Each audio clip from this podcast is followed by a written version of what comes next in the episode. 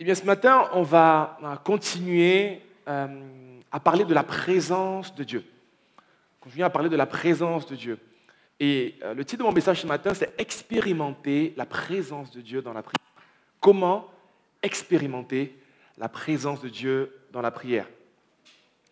Euh, Lorsque je partageais avec vous le message que Dieu a déposé sur mon cœur dimanche dernier, qui est intitulé Les bénédictions de la présence de Dieu, je mettais l'accent sur le fait que cette année, ce dont tu auras le plus besoin, mon ami, c'est de la présence de Dieu. Euh, ce ne sera peut-être pas une année facile, ce sera une année peut-être majeure pour ta vie. Et euh, malgré tout ce qui va se passer, le plus important, ce sera sa présence. Euh, peut-être tu seras au top de ta forme, peut-être tu seras dans la vallée, mais si Dieu est là, tout va bien se passer. Et pour certains, cette année va être capitale et donc, si tu jouais avec Jésus depuis un certain temps, il va falloir que cette année, tu arrêtes de jouer avec lui, sinon ça va piquer. D'accord? Ce n'est pas une prophétie, mais presque. Et euh, euh, le Seigneur agit de manière surnaturelle. Et lorsque vous regardez l'actualité, le monde, l'humanité, ce qu'elle vit en ce moment, lorsque vous regardez ce que Dieu fait, si vous avez une lecture spirituelle de ce qu'on vit en ce moment, il va falloir être prêt. Il va falloir être prêt. Et ce dont on aura besoin le plus, c'est de sa présence. Et je crois que l'un des moyens pour développer cette présence, c'est dans la prière, et dans la prière personnelle. Et donc, euh, on va parler de prière ce matin. Et j'aborderai encore ce message euh, dimanche prochain. On parlera de la présence, peut-être dans d'autres dimanches encore.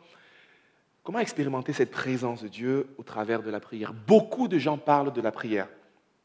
On écoute des enseignements sur la prière, on lit des livres sur la prière, on parle de prière, mais on ne prie pas beaucoup, ou bien notre vie de prière n'évolue pas. Et donc, ce qui a sur mon cœur ce matin, mes amis, c'est de vous transmettre de manière pratique, mais également avec des fondements spirituels, ce que j'ai appris et qui a transformé ma vie de prière.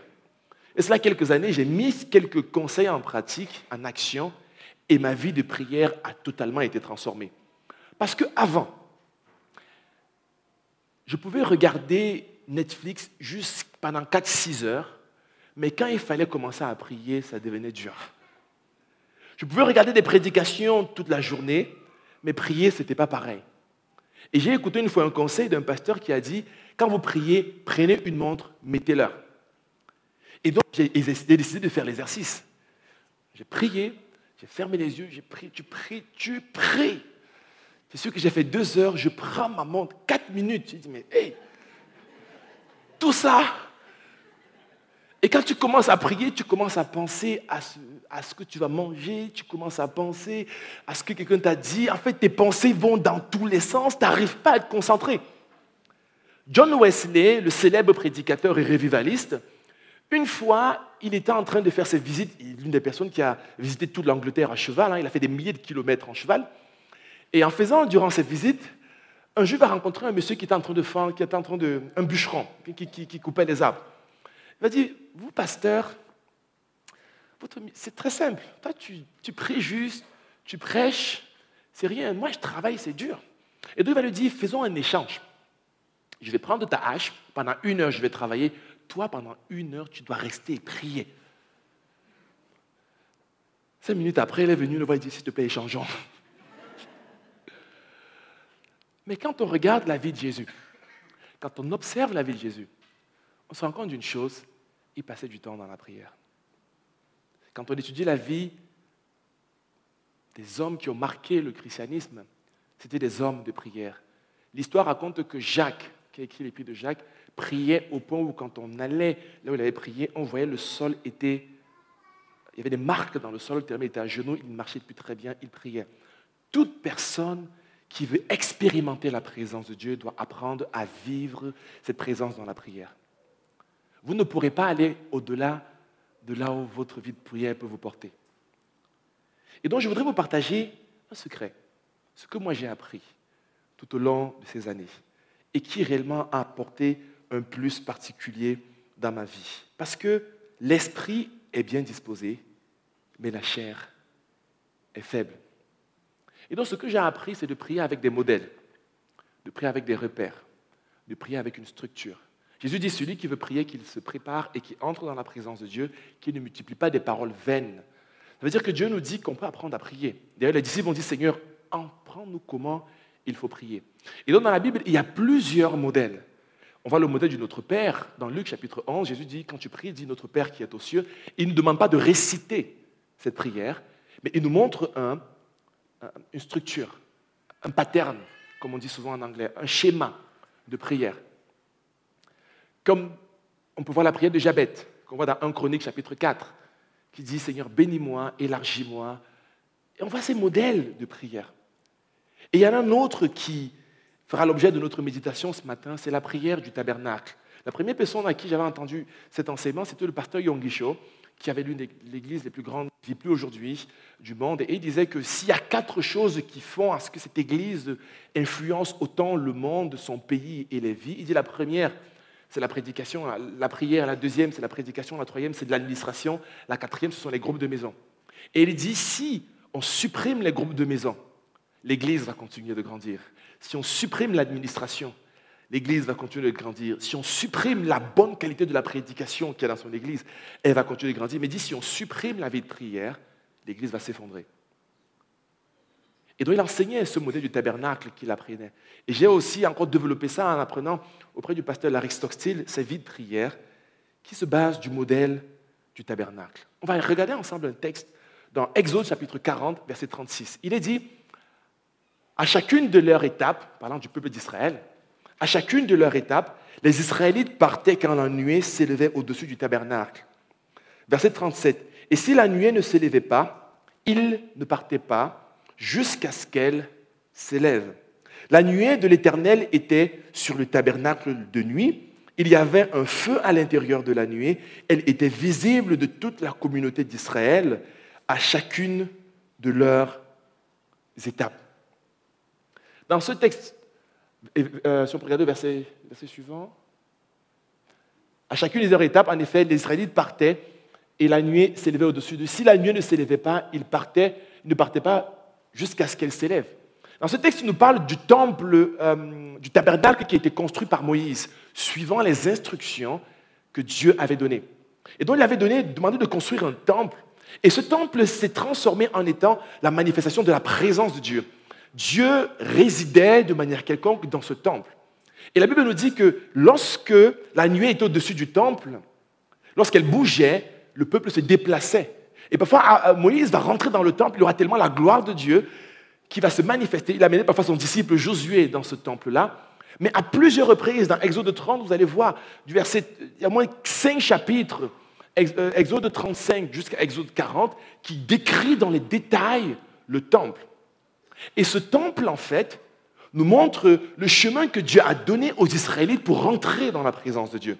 Le chemin qu'il a donné aux prêtres pour rentrer dans la présence de Dieu. Parce que les grands prêtres, en plus, ils y rentraient une fois par an, jusque dans le lieu très saint, pour offrir des sacrifices. Et donc ce chemin, ou bien ce schéma, est une façon de, te montrer comment tu peux entrer et expérimenter la présence de Dieu. Il y a plusieurs modèles, et ça c'est celui que j'utilise le plus. Parce que cela m'enseigne et cela me parle. On va regarder quelques images que j'ai préparées pour vous, pour vous donner un peu de, à quoi ressemblait ce temple. Quand vous lisez Lévitique, Deutéronome et que vous n'arrivez pas à trop comprendre, en fait, ça ressemblait à ça. En Israël, ils ont fait une réplication du temple grandeur nature. Et dans ce temple, vous avez le temple qui est là, avec le parvis qui tourne tout autour, il est divisé en trois. Après, il y a le lieu saint et le lieu très saint à l'intérieur de la tente. Et donc, ce temple a été inspiré par Dieu également pour montrer une image de ce qui est à venir. Et donc, si on regarde dans la diapo suivante, à quoi ressemble ce temple-là en donnant un peu quelques noms, il est divisé en trois. Il y a une première porte par laquelle on rentre, bien évidemment. La première partie, c'est le parvis. Le parvis, c'est là où il y a l'autel des holocaustes et la cuve des reins. Ce parvis-là. Après le parvis, il y a le lieu saint. le lieu saint, il y a trois éléments importants. Il y a euh, le chandelier, il y a la table des pains, il y a l'autel euh, des parfums. Et après, il y a le voile, on rentre dans le lieu très saint, où il y a l'arche de l'alliance. Et donc, il y avait une description très claire en fonction du type de matériaux, en fonction de tout ce qui se passe. Et cette image que Dieu a montrée à Moïse, elle était certes pour le peuple d'Israël, mais c'était également une image des choses à venir. Pour plusieurs personnes qui commandent la Bible, partent de ce texte-là pour dire l'être humain est également séparé en trois, corps, âme et esprit. Et donc le corps est également cette notion de parvis, la partie extérieure, la partie visible, le lieu saint. C'est également le lieu, le lieu où c'est ton âme, là où on trouve ta volonté, ta pensée, tes émotions.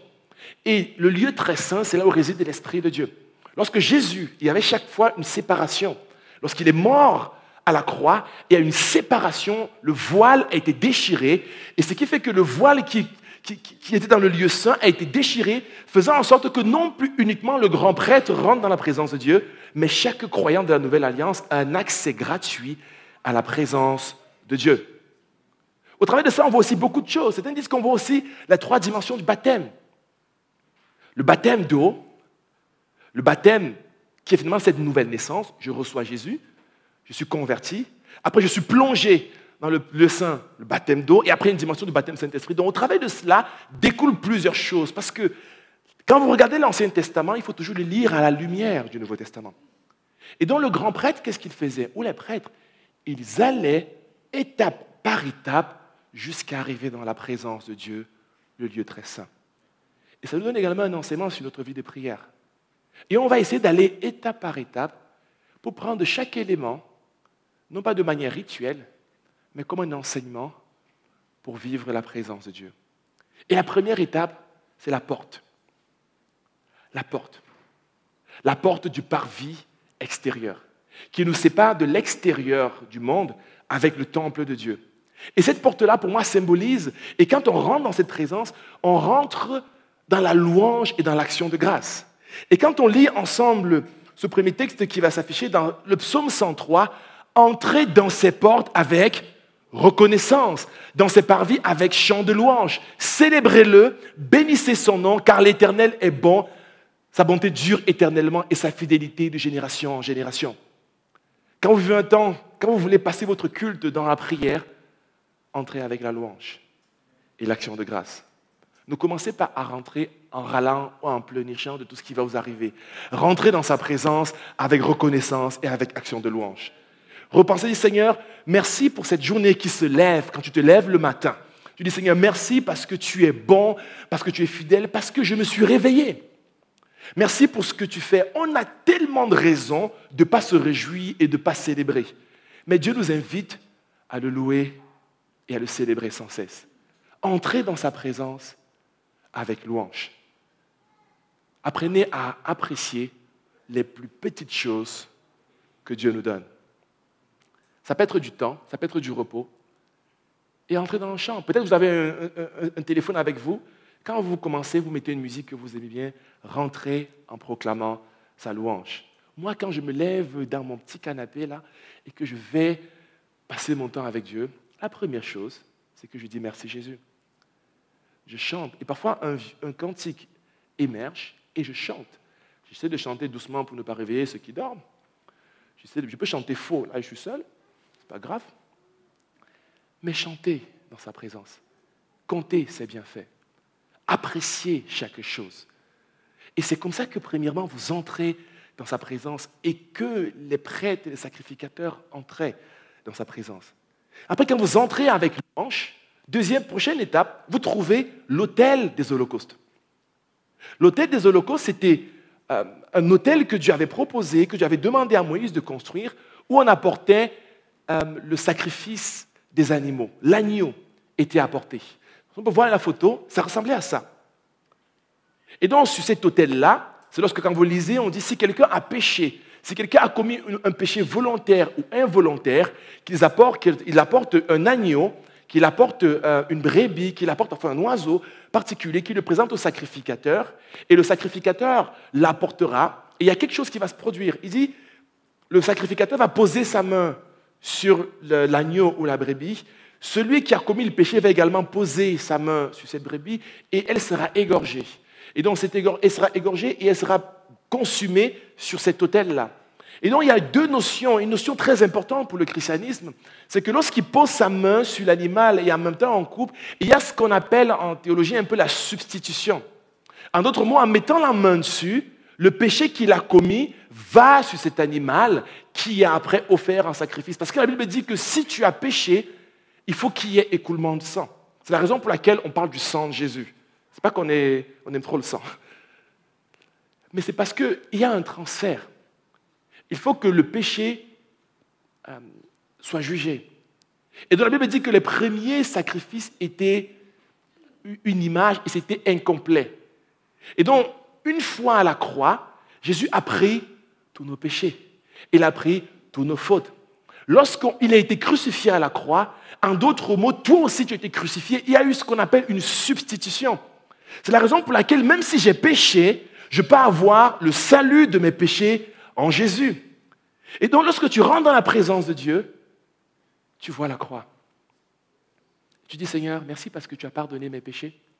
Lorsque tu te rappelles des péchés que tu as commis et tu dis mais non, non, non, la Bible te dit écoute, j'ai pardonné, j'ai effacé, je peux reconstruire avec toi.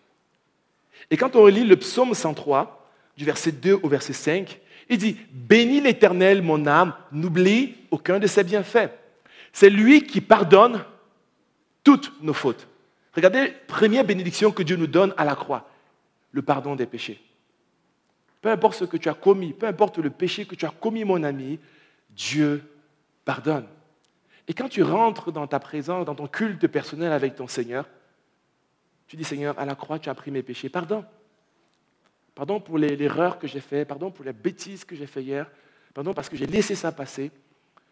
Je peux vous rassurer, en 2023, vous allez pécher, vous allez encore pécher. Donc, si la Bible dit que celui qui dit qu'il péché, Alors, c'est vrai quand on dit comme ça, mais quand tu le vis, c'est différemment. Mais la Bible dit que tu, viens et quand tu te tiens dans sa présence, tu demandes pardon. Seigneur, je te demande pardon parce que là, franchement, je n'ai pas été bon. Je te demande pardon et je te dis merci parce que tu as pris mon péché à la croix. Donc, à la croix, quand tu rentres, tu dis Seigneur, merci pour la croix. Je, confie mon caractère. Il transforme, celui qui pardonne le péché, qui guérit toutes nos maladies. Je dis Seigneur, merci pour la croix, parce qu'à la croix, j'ai été guéri et je proclame que tous les aspects de mon corps sont guéris. Donne-moi, Seigneur, de vivre et d'expérimenter les grâces et les bénédictions de la croix. il y a les guérisons physiques, mais également les guérisons émotionnelles. Tu vis peut-être blessé depuis plusieurs années. Ce n'est pas normal que tu aies une blessure qui dure tellement d'années. C'est pour ça qu'il faut que tu partes dans sa présence et que tu le laisses guérir toutes les blessures intérieures. Ensuite, on regarde le verset suivant qui délivre de la tombe. Il parle de rédemption. Lorsque tu es oppressé par les puissances occultes, lorsque Satan t'embête un peu, tu rentres, Seigneur, à la croix, tu m'as délivré, tu as vaincu Satan, tu as pris la puissance de l'ennemi. Et si je vis, ce n'est plus moi qui vis, mais c'est Christ qui vit en moi. Et donc à la croix, moi, à titre personnel, quand j'entre dans la présence de Dieu, je chasse tous les démons qui pouvaient exister ou avaient l'intention de venir dans ma vie, même si je chasse tout. Seigneur, je suis affranchi de toutes ces choses-là, parce qu'à la croix, tu m'as donné la victoire sur les malédictions et sur tout ce qui pourrait arriver. À la croix, il nous rassasie de vieillesse, il nous bénit et il nous transforme. Il nous rajeunit comme de l'aigle. Je me suis rendu compte d'une chose, moi, j'ai souvent des journées chargées, comme beaucoup, peut-être certains d'entre vous. Je me lève assez tôt et je me couche enfin un peu tard. Bon, ça dépend pour tard, qui sait. Je sais que certaines personnes, tard, c'est 2 heures du matin. Pour moi, tard, c'est 22 heures. Dans 22 heures, je suis dans mon lit. Et, euh, mais je me rends compte parfois, lorsque j'oublie de passer ce temps avec Dieu, parce que je fais une bonne grâce matinée et bien me reposer, étonnamment, je ne suis pas en meilleure forme. Je ne suis pas forcément plus... Euh, plus fatigué ou pas. Je me suis rendu compte que ce temps dans sa présence renouvelle mes forces, me revitalise, me fortifie. Et j'expérimente une notion fraîche, un renouveau. Dans sa présence, à la croix, Dieu renouvelle vos forces. Dieu vous redonne de la force comme de l'aigle. Et donc ça, c'est la deuxième chose que je fais. Après l'avoir loué, je vois la croix je rends grâce à Dieu pour la croix. Troisième chose qu'on voit, c'est la cuve des reins. La cuve des reins, pour moi, me parle d'intégrité et de pureté. Si on voit à quoi ressemblaient ces cuves des reins, elles ressemblaient à ça. C'était une cuve dans laquelle il y avait de l'eau qui était purifiée et où les prêtres devaient se laver les mains et les pieds tous les jours. tous les jours, ils devaient laver leurs pieds parce qu'ils ont marché, ils ont traîné dans la poussière, dans le désert, ils lavaient leurs mains, ils lavaient les différentes parties de leur corps parce qu'ils avaient ramassé de la poussière dans la route, dans leur chemin au quotidien. Et avec plusieurs personnes avec qui j'ai parlé, notamment le pasteur Georges me disait souvent que lui, tous les matins, il lave son cœur, il se tient devant Dieu, que je lave mon cœur, parce que la vie vous donne d'encaisser plein de choses. Peut-être tu as été maladroit, peut-être tu n'as pas fait attention, tu as regardé ce qu'il ne fallait pas regarder. Tu as regardé une fille beaucoup plus qu'il fallait regarder. Tu as regardé un garçon dans ton téléphone beaucoup plus qu'il fallait faire. Tu as pris une trajectoire différente. Le péché n'arrive pas d'un coup, c'est quand ça s'entretient. Mais lorsque tu viens tous les matins te tenir dans la présence de Dieu pour ton intégrité, ta pureté, tu dis Seigneur, lave mon cœur. Tu dis Seigneur, j'ai été orgueilleux dans ce domaine. Seigneur, je n'ai pas fait attention ici. Ah Seigneur, j'ai laissé, cette personne m'a blessé, mais pardonne-moi, Seigneur. Lave-moi. Seigneur, j'ai eu des pensées qui n'étaient pas bonnes. Peut-être que j'étais orgueilleux dans cette situation. J'ai besoin que tu m'aides. Lave-moi. Et l'une des bonnes choses, le pasteur Yonggi le dit, lui, tous les jours, il prend les dix commandements parce qu'au final, tout se retrouve dans ça, au niveau de l'intégrité, de la pureté. C'est dit comment vous les trouvez Seigneur, ah, peut-être ici, j'ai une idole qui est grandie dans mon cœur. Là, j'avoue, Seigneur, euh, ça a pris de la place que tu devais avoir dans ma vie. Je me suis rendu compte que cette idole s'est installée. Et l'idole, ce n'est pas forcément aller chez les marabouts ou voir les voyants. Mon travail peut être une idole. L'image que je renvoie aux autres peut être une idole. L'argent peut être une idole. Euh, la peur peut prendre une place qui n'est pas celle qu'on a. Le, contrôle peut être une idole. Et je dis, Seigneur, enlève cette idole dans mon cœur. Ça peut être peut-être que, Seigneur, je me rends compte, et à titre personnel, parfois, quand je passe dans dire, Seigneur, pardonne-moi parce que je me rends compte que je n'ai pas respecté le sabbat. Je ne me suis pas assez reposé. Euh, Seigneur, pardonne-moi parce que euh, tu dis, je dois travailler six jours et me reposer le septième. Alors, Seigneur, peut-être pardonne-moi. Et donc, c'est un temps, qu'est-ce qu'on fait? On lave son cœur dans la présence de Dieu. Et parfois, on ne lave pas assez nos cœurs, les amis. On ne prend pas assez ce temps.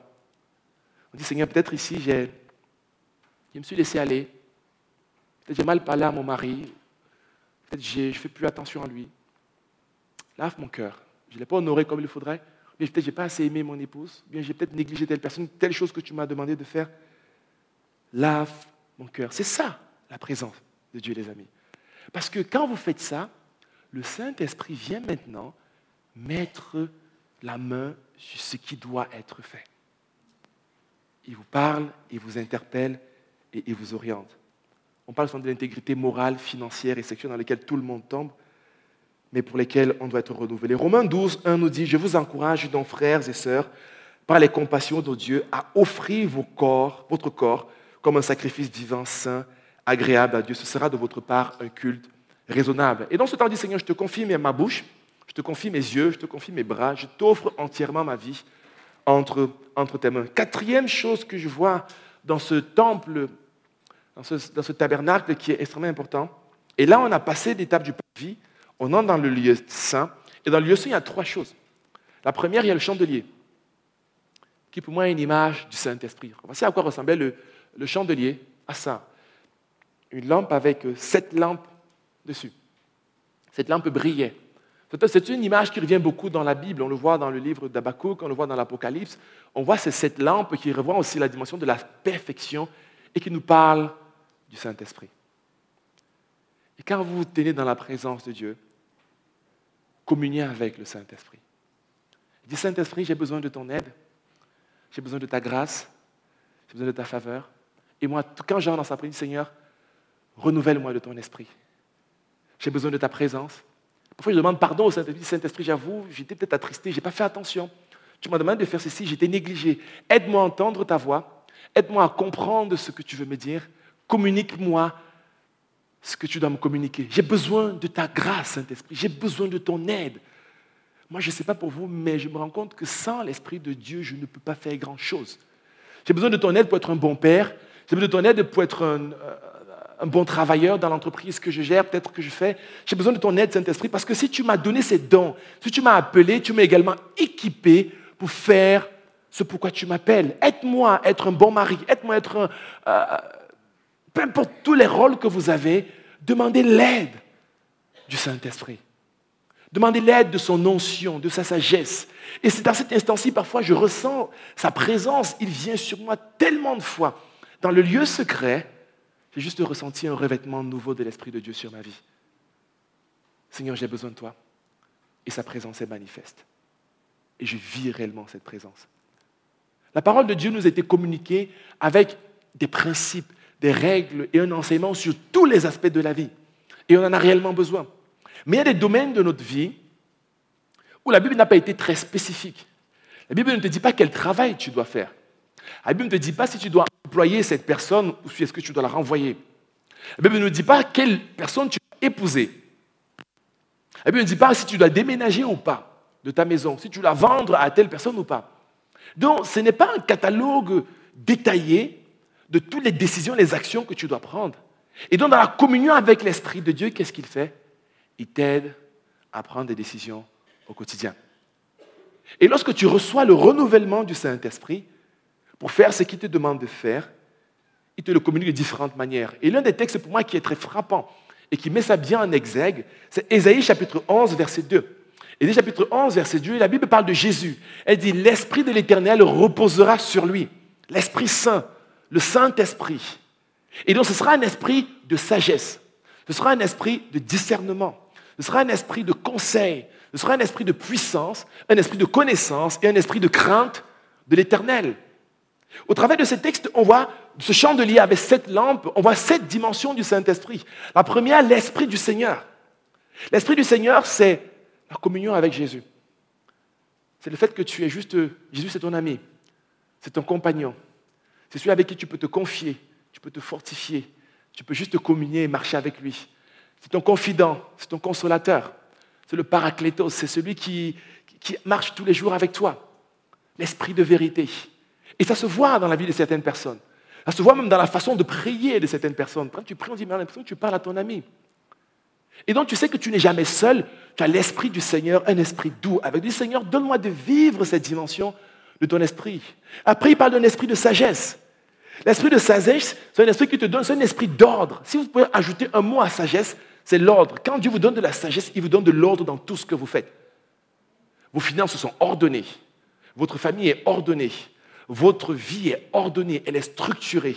La sagesse de Dieu, c'est la capacité que Dieu te donne pour résoudre les problèmes auxquels tu es confronté. Quand Dieu créa l'univers, il créa avec un esprit de sagesse, tout était ordonné. Avant que nous on rentre et mette notre désordre dessus. Mais tout était ordonné. L'esprit de discernement, c'est la notion de révélation. Il nous révèle sa volonté, si c'est une source divine ou c'est une source maléfique. Il nous, il nous donne une clarté sur ce qui semble obscur. Il nous donne un esprit de discernement. Il nous donne également un esprit de conseil. L'esprit de conseil, c'est la capacité à prendre des décisions et des bonnes décisions qui sont parfois difficiles à prendre. Il te donne cet éclairage, comme Salomon, qui a utilisé cet esprit de connaissance pour dire à ces deux femmes qui se bagarraient pour un enfant, faites ceci. C'est l'Esprit de Dieu en action vos vies. L'esprit de puissance, c'est l'autorité. Quand Jésus parle à la montagne, l'autorité face aux événements, face aux circonstances, l'autorité pour guérir les malades. Je vous ai donné l'autorité pour chasser les démons. La puissance de Dieu, les dons spirituels. Vous pouvez prier pour les dons spirituels dans ce temps-là. Cet esprit communique les dons les meilleurs pour accomplir ton œuvre. C'est un esprit de puissance. Et l'esprit de crainte de l'éternel, c'est l'intégrité. La crainte de Dieu. Je lisais un post cette semaine du pasteur John Bever sur Facebook qui faisait la publicité de son, de son nouveau livre. Et il disait qu'il a pris plus de 60 ans, en près de 50 années de ministère, un peu plus de 50 années de ministère, il s'est rendu compte qu'il a vu beaucoup de gens qui ont bien commencé et après qui se sont mal terminés. Ils ont bien vécu, des chrétiens qui ont commencé avec la soif, avec le zèle, et après ils sont écartés. Il dit, mais il s'est rendu compte qu'après toutes ces années, d'avoir rencontré des milliers de pasteurs, des milliers de leaders, des milliers de chrétiens, il dit, il s'est rendu compte qu'il y a une chose, un ingrédient qui manque, c'est la crainte de Dieu. C'est que parfois on connaît le Dieu d'amour, le Dieu de paix, le Dieu de bonté, et c'est une bonne chose. Mais Dieu, c'est également un Dieu de justice. C'est un Dieu qui fait craindre. On marche dans la sainteté aussi parce qu'on sait qu'il y a un grand Dieu, qui a un feu dévorant. Et j'ai besoin, dans mes temps de présence de Dieu, expérimenter sa crainte et sa puissance. Cinquième, cinquièmement, la table des pains de proposition, qui est la parole de Dieu. Quand ils entraient, il y avait, vous avez dit le camp de chandelier, après il y avait la table des pains de proposition, et si vous regardez dans cette table-là, c'est une table avec douze pains. et que les prêtres mangeaient ce pain. Qu'ils entraient dans ce lieu, ils mangeaient le pain, et la Bible dit que ça leur donnait de la force, et c'était un pain sain. Et là, c'est la parole de Dieu pour votre âme. Et quand je vis ces moments, quand j'arrive à cet instant-ci, je prends ma Bible, je dis Seigneur, j'ai faim, donne-moi à manger. Et là, je prends cette parole, je médite. Moi, je prends le plan biblique de l'Église, que vous pouvez lire la Bible en un an. Vous savez, quand on lit la Bible par notre choix, on a toujours des versets favoris, des passages favoris. Chaque fois, on va lire les psaumes, chaque fois, on va lire les proverbes, chaque fois, on va lire Matthieu, et c'est bien de lire l'Évangile. Mais il y a des livres qu'il faut que tu lises, comme Habakkuk, Sophonie, Malachie, Esdras, Josué. Il faut lire tout ça. Lévitique, ça c'est pour bien dormir. C'est quand tu commences, tu sais pas, c'est pas facile. Mais quand vous lisez la parole de Dieu, elle vous nourrit et vous devenez équilibré. Et parfois, elle attire votre attention sur un verset, sur une idée en particulier, et vous prenez votre petit carnet, vous notez, vous réfléchissez et vous méditez dessus. La plupart des messages que je partage viennent de ces temps. Même si quand je vis ces temps, ce n'est pas pour un message. C'est juste je veux me nourrir, Seigneur, j'ai faim. J'ai envie de ta parole, elle me fait du bien. Et donc, mes amis, là, vous rencontrez Dieu. Parce que même s'il n'y a pas de manifestation surnaturelle de la présence de Dieu, sa parole vous fait du bien. Elle nourrit votre âme. Elle vous bâtit. Elle vous structure. Moi, je prie à ce moment, Seigneur, donne-moi de lire la Bible et de comprendre. Je prie, Seigneur, donne-moi de la méditer. Donne-moi de l'étudier. C'est différent. Donne-moi de la mémoriser. Ça m'aide dans des temps particuliers. Donne-moi, quand je la lis, d'avoir de la connaissance, d'avoir de la révélation, d'avoir de l'intuition. Seigneur, donne-moi d'être illuminé. En tant que prédicateur, donne-moi de la prêcher telle que tu voudrais que je la prêche. Donne-moi de l'enseigner, donne-moi d'en faire de l'exhortation, d'en faire du conseil. Seigneur, donne-moi que ma vie soit bâtie sur ta parole, pas sur mes envies et sur mes émotions, mais sur ta parole, parce qu'elle est infaillible. Si vous voulez expérimenter la présence de Dieu, mes amis, expérimentez-la en étant autour de sa parole. Ayez un carnet. Bon, moi, j'ai utilisé les cahiers pendant longtemps, j'avais du mal à suivre. Du coup, j'ai pris une application et dans laquelle tous les jours, je note la pensée. Je médite. Je prie pour ça et je confie ma vie à Dieu. Et là, qu'est-ce qui se passe? Mon intelligence est renouvelée, ma vie est fortifiée et parfois Dieu me donne des paroles spécifiques pour ma vie.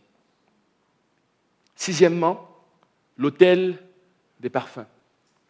L'autel des parfums, pour moi, ça renvoie à l'adoration. Regardez à quoi ça ressemblait. C'est cet hôtel-là avec quatre coudées. Vous savez, quand on lit dans la Bible, quatre coudées, c'est ça les coudées? Et vous voyez ce qui est rouge au-dessus, c'est une image du sang parce que les prêtres devaient régulièrement apporter une fois par an au sacrificateur sanctifier cela. Et cet hôtel des parfums, on prenait ce qui était euh, apporté aux offrandes. Et à cet endroit-ci, il y a une fumée, un parfum qui montait à Dieu, qui lui était agréable. Et cet hôtel de parfum, c'est un moment où Dieu, où les prêtres, chaque matin et chaque soir, on peut lire le texte, je pense qu'il est dit, Exode 30, 7 à 10, Aaron, il fera brûler du parfum odoriférant. Il en fera brûler chaque matin lorsqu'il arrangera les lampes. Oui, il en fera brûler aussi au coucher du soleil lorsqu'il mettra les lampes en place. C'est ainsi que vous brûlerez constamment du parfum devant l'Éternel au fil des générations. Vous n'offrirez sur l'autel ni parfum étranger, ni holocauste, ni offrande végétale, et vous n'y verserez aucune offrande liquide. Une fois par an, Aaron fera expiation sur les cornes de l'autel. On y fera des expiations une fois par an avec le sang de la victime expiatoire. Au fil des générations, ce sera une chose très sainte devant l'Éternel. C'était un endroit où on apportait ses parfums. Et ces parfums, c'est, c'est votre adoration à Dieu. On entre dans la louange, mais là, à ce niveau-ci, on adore Dieu pour qui il est. On dit, Seigneur, tu es extraordinaire, tu es grand, tu es excellent. La Bible nous dit qu'il y a énormément de noms de Dieu. L'un des conseils, l'une des choses que je fais et que je vous conseille, c'est de voir des noms de Dieu. La Bible dit que Seigneur, tu es notre justice. Jéhovah, Yahvé, nous. Tu es notre justice. Seigneur, tu es ma justice. À mon travail en ce moment, je subis une injustice. C'est toi ma justice. J'adore le Dieu de justice parce que quand vous adorez Dieu tel qu'il est, vous déclarez ce Dieu dans votre vie. Parce que quand il disait tu es ma justice, ce n'était pas juste Seigneur, tu es ma justice. C'est qu'il voyait Dieu être juste dans la situation dans laquelle il était. Lorsque Abraham va dire, avait j'irai, Dieu de ma providence, à la montagne d'Oreb, tu as pourvu au premier-né. Tu es ma providence. Tu es ma forteresse. Tu es ma victoire, Yahvé Nissi. Tu es mon berger, Roi. Tu es le Dieu de paix, Shalom. Et vous pouvez prendre la liste, vous proclamer. Imaginez, vous commencez votre journée en proclamant qui est Dieu. Vous déclarez des choses extraordinaires pour vos vies dans sa présence. Vous pouvez parcourir les différents noms et la façon dont vous l'avez expérimenté dans votre vie. Et vous adorez votre Dieu. À ce moment, vous vous rendez compte que Dieu est infiniment puissant face aux petits problèmes que vous êtes sur le point de lui présenter. Dieu est Dieu. Et le fait de le proclamer, mon âme le reconnaît et mon âme l'accepte. Et septièmement, c'est l'arche de l'alliance dans le lieu très saint. Pour moi, l'arche de l'alliance renvoie l'intercession. Parce que dans l'arche de l'alliance, il y a deux choses. Elle est là, cette arche, et à l'intérieur, il y a cette arche-là. Au-dessus, la Bible parle de deux séraphins qui se tenaient les ailes les uns les autres. Et la Bible dit que la présence de Dieu était entre les deux. Plusieurs reprises, il dit que la présence de Dieu se trouvait entre les deux, je te parlerai. Et ils ont tous les deux la tête courbée vers le bas. Et quand ils voient ce qu'ils voient, la table qu'ils voient, c'est le propitiatoire. Et ce qu'ils voient, c'est le sang. En dessous, à l'intérieur, il y a trois choses. Il y a les tables de la loi, il y a la gerbe d'Aaron. La gerbe d'Aaron, c'est cette, gerbe qui a poussé en présence des autres gerbes quand ils étaient en train de discuter que qui est réellement appelé par Dieu. Et il y a la manne qui est tombée dans le désert. Et donc, quand ils regardent ça, en dessous, il y a la table de la loi. Et quand on interprète souvent, plusieurs commentateurs s'accordent pour dire que quand les deux regardent, en dessous de cette, table-là, il y a la loi. S'il n'y a pas cette table-là, ce qu'ils voient, c'est la loi qui condamne et qui juge. Mais au-dessus de ce propitiatoire, qu'est-ce qu'il y a? Ils voient le sang. Le sang des sacrifices.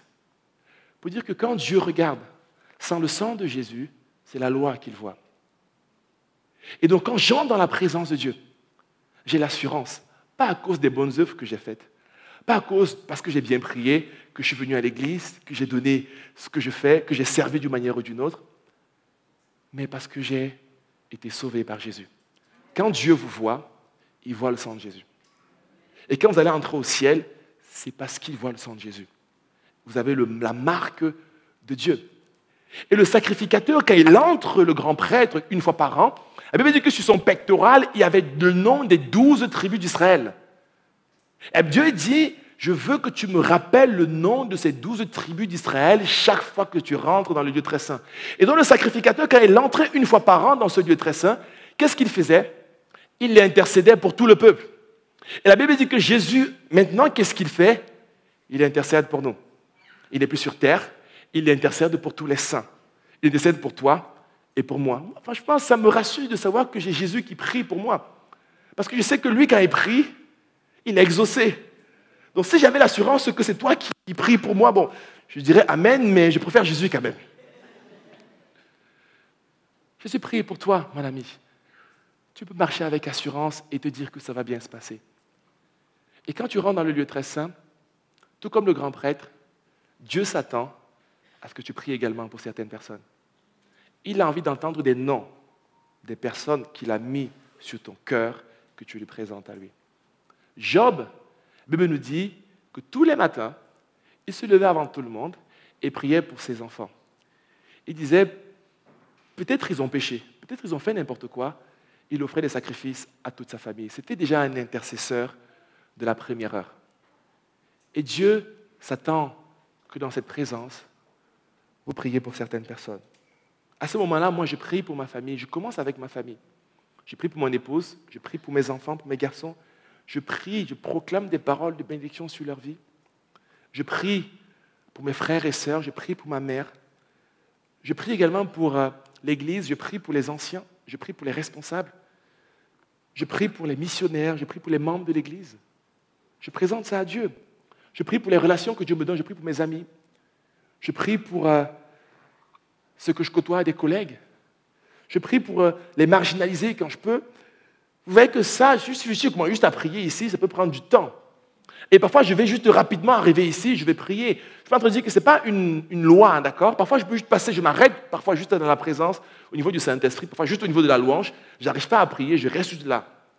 Mais ça m'aide à ne pas partir dans tous les sens et être structuré dans ce que je vis. 1 Timothée 2, 1 à 4 nous dit, je vous encourage donc avant tout à faire des demandes, des prières, des supplications, des prières de reconnaissance pour tous les hommes, pour les rois, pour tous ceux qui exercent l'autorité, afin que nous puissions mener une vie paisible et tranquille, en toute piété et en tout respect. Voilà ce qui est bon et agréable devant notre Sauveur, lui qui désire que tous les hommes soient sauvés et parviennent à la connaissance de la vérité.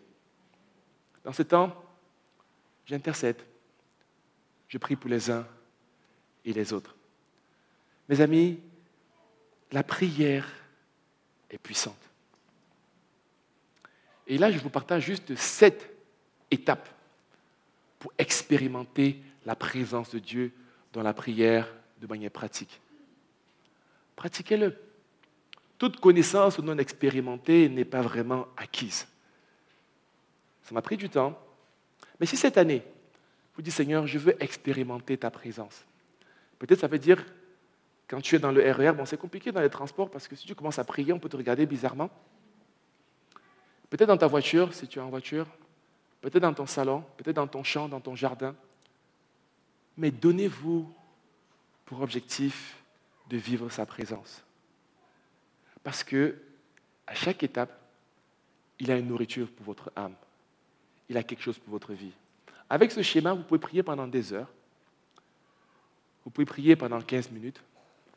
Ce n'est pas une loi, c'est un modèle. Mais ça, ça a transformé ma vie de prière. Et je prie que votre vie de prière soit réellement transformée. Que vous puissiez passer d'une étape à une autre. Et que vous expérimentiez sa présence dans vos lieux secrets. Amen. Je vous invite à vous lever. On va prier. L'équipe doit s'approcher. Je ne sais pas comment Dieu t'a parlé durant ce message, mais ouvre ta bouche maintenant et parle-lui. Parce que par-dessus tout, ce qu'il veut, c'est ta présence. Sa présence t'attend, mais il veut ta présence. Il ne veut pas forcément toujours ton argent, il ne veut pas forcément il veut ta présence. Il veut que tu viennes à lui. Est-ce qu'on peut lever la voix et commencer à prier quelques instants? Et lui confier encore nos vies Peut-être tu as besoin de cette présence. Dis Seigneur, je veux vivre ta présence encore. Parle-lui, parle-lui, parle-lui. Parle-lui, parle-lui. Alléluia, Jésus.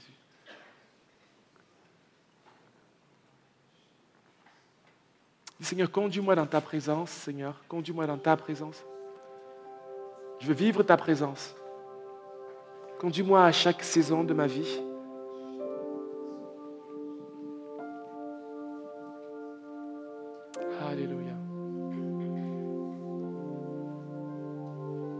Aide-moi à être un homme selon ton cœur, être une femme selon ton cœur. Aide-moi à être transformé et à être comme toi tu veux que je sois. Aide-moi Donne-moi de ressentir ta présence. Certains, ça fait longtemps que tu n'as plus ressenti la présence de Dieu, comme quand tu étais encore jeune adolescent. Parce que tu as oublié le lieu secret. Retourne dans ce lieu secret. Au début, ce sera difficile, mais en développant cette habitude, tu vas retrouver une force nouvelle, un regard nouveau sur les circonstances et sur les choses, car Dieu t'y attend. Merci Seigneur pour ta présence au milieu de nous ce matin. Conduis-nous à vivre encore ce que tu as prévu pour nous. Conduis-nous à être des hommes et des femmes qui cherchent ta face, qui la trouvent et surtout qui l'expérimentent dans le nom de Jésus. Amen.